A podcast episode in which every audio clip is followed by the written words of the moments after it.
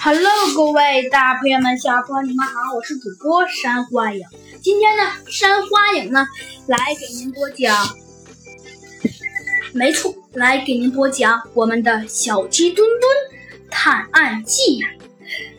没错，呃，在在森林都市的正中央，有一位啊农夫，呃，他呢叫做叫做。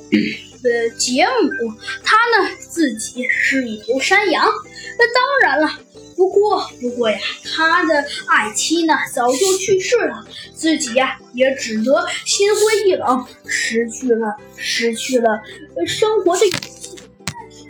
但是，但是，他呀可是一个呃基督教信仰基督教的人，当然他知道基督教啊可是禁止自杀的。如果是自杀，那就不能和妻子在一块墓地里合葬。所以啊，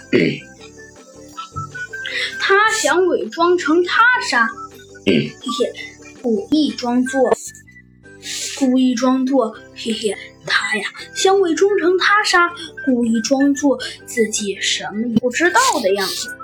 嗯，于是啊，他呢。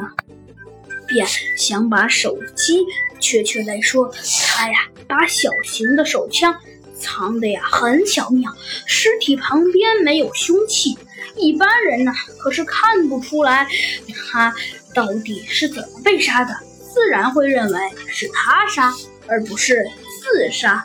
嗯，当然了，猴子警长啊很快就从小鸡墩墩那儿接到了这次事件的。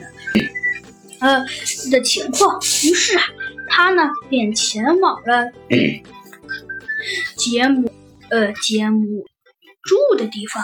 但是啊，猴子警长约在吉姆尸体十米的羊圈中发现了那只手枪。但是，但是这只手枪发现之后